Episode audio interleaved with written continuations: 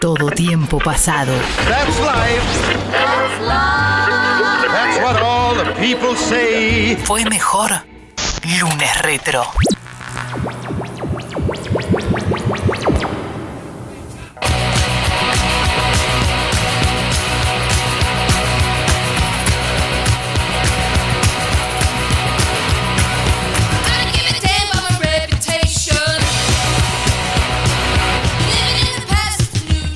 46 minutos pasaron de las 14 horas. Bar Reputation suena, Jonathan Jett. Y esta era la cortina musical de Freaks and Geeks. Lu, te cuento. Cuéntame. Eh, gran, gran, gran, gran, gran serie. Pocos capítulos, lamentablemente. Una temporada. Una temporada que empezó en 1999, terminó en el año 2000 y que desde el principio estuvo condenada a la muerte. ¿Por qué? Porque cuando la estrena en Estados Unidos el canal NBC, la mete el sábado a las 8 de la noche, que es lo que normalmente se conocía antes del streaming y demás como el Dead Slot. Porque ¿Y qué pasó? ¿Por qué le pusieron en ese No le horario? tenían fe. No le tenían fe. La verdad que no le tenían fe. Judd Apatow no era nadie en ese momento. Paul Feig, el co-creador de la serie y director de la serie, que es el que hizo Bridesmaids. Eh, Mad Men. eh, Mad- muchos, dirigió muchos capítulos de Mad Men y demás. Eh, no era nadie.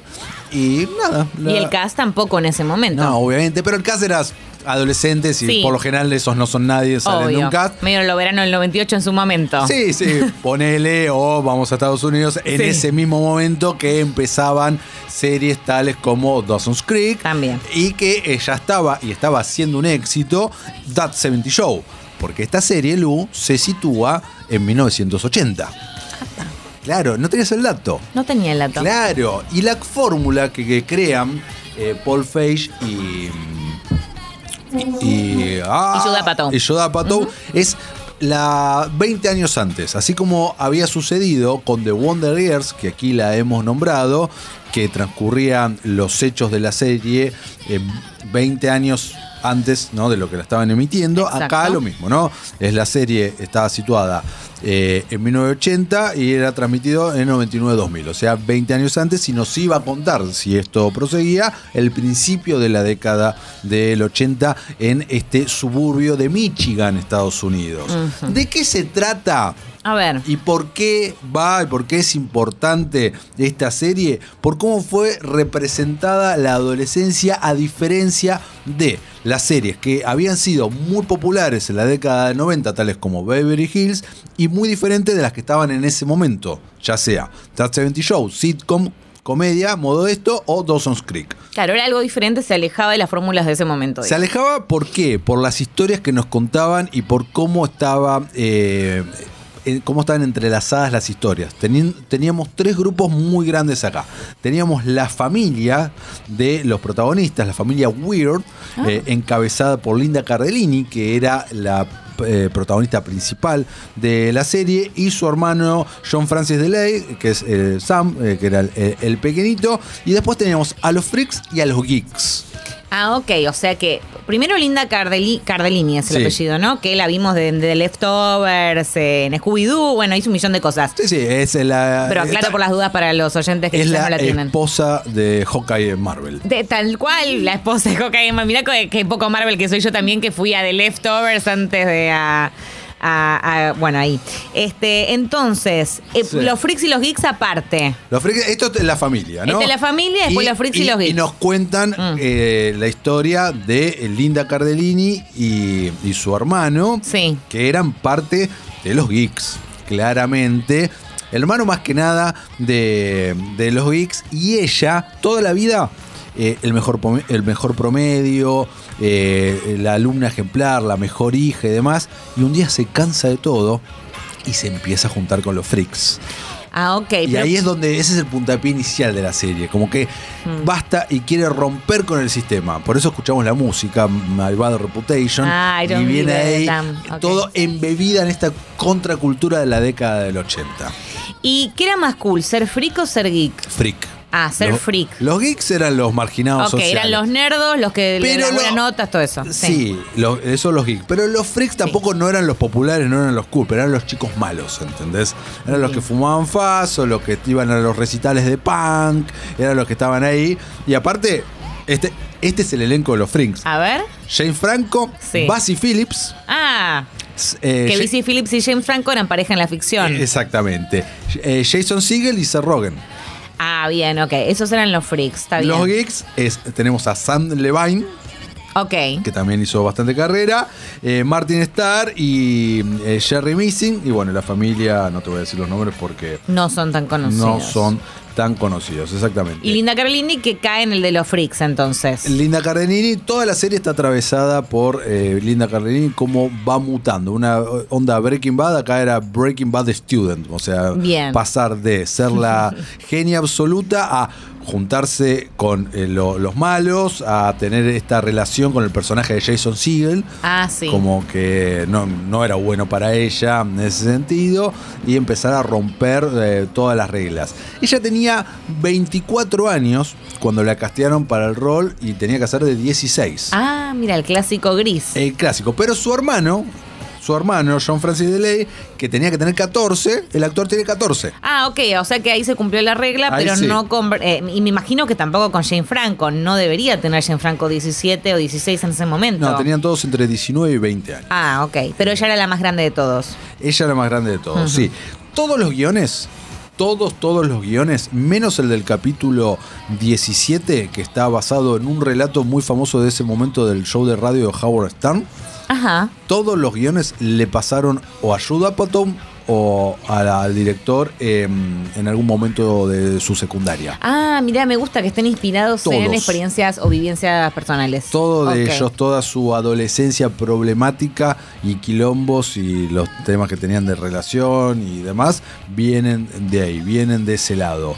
Eh, muchas, en muchas entrevistas, Judd Apatow dijo que él ve muchas de las películas que hizo como secuelas espirituales de, de esto, ¿no? Como que lo que vimos nosotros en Superbad tranquilamente es una secuela de los personajes eh, que, no- que conocimos en Freaks and Geeks. Uh, me y como que los tiene siempre presentes para todos. Eh, hubo una campaña grande para que revivan eh, el show.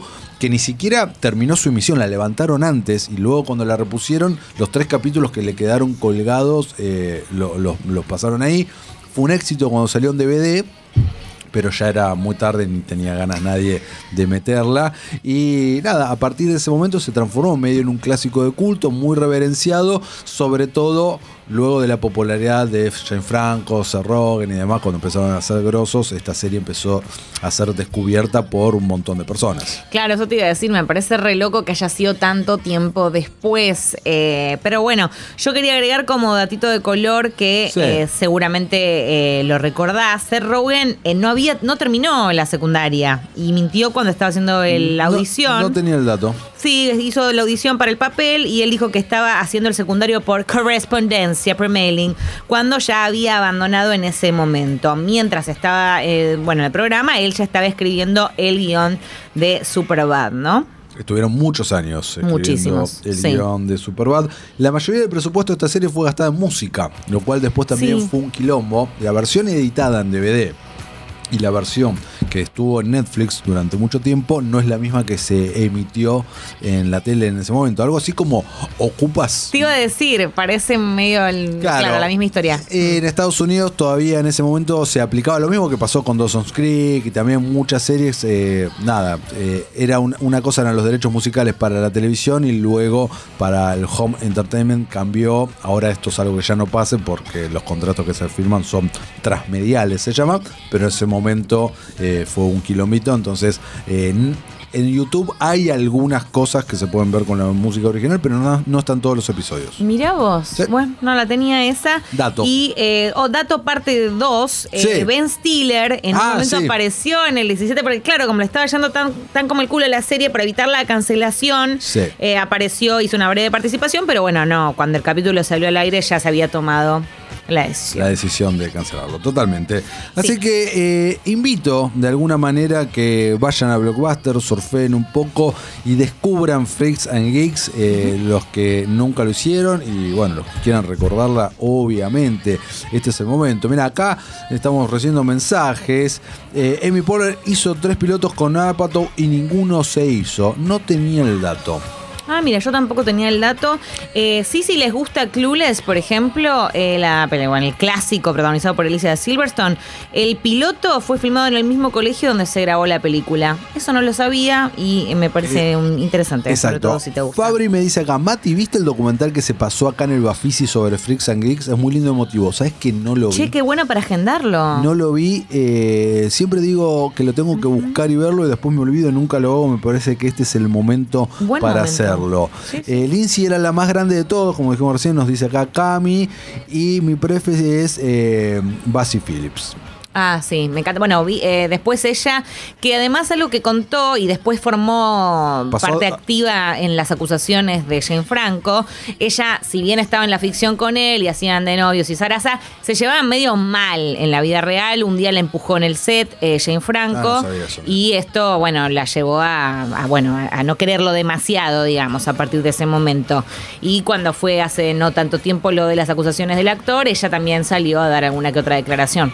Ella de ahí pasó casi sin escalas a Dawson's Creek. Exacto, ella tuvo como ese momento de gloria, si bien ahora la vemos más que nada también en las entregas de los premios porque es muy amiga de Michelle Williams, ¿viste? Es la Siempre mejor aparece- amiga, vivieron juntas Me un montón encanta. de tiempo. Ella Amo tiene un podcast relación. muy famoso que le va muy bien. Ah, buenísimo, mira, eso no lo sabía. Claro, y que donde entrevista y habla de un montón de boludeces y más que su carrera va más por ese lado. Ahí está, ahí está. Bueno, ella es muy carismática, es muy agradable cuando la ves en entrevistas y demás.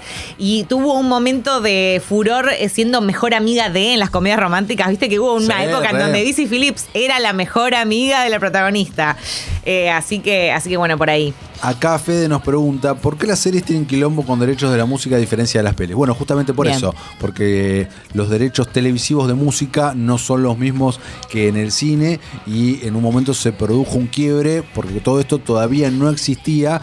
Eh, no existían los DVDs, no salían a la venta las series completas. Existía, por ejemplo, de alguna que otra serie, un compilado de tres capítulos, a veces uno que alguien lo editaba en VHS y listo, y se firmó un acuerdo y no pasaba nada. Pero empezaron a, las ventas completas de series, empezaron en los 2000 y ahí se vino el quilombito, ¿no? Vos poder comprarte las temporadas enteras de tus series favoritas, las actuales y las viejas.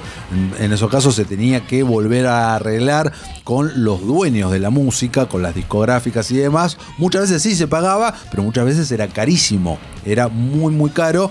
El caso más paradigmático de todo esto que lo hemos nombrado es el de Wonder Years, porque en un capítulo te sonaban los Beatles, te sonaban los Stones, te sonaba The Who.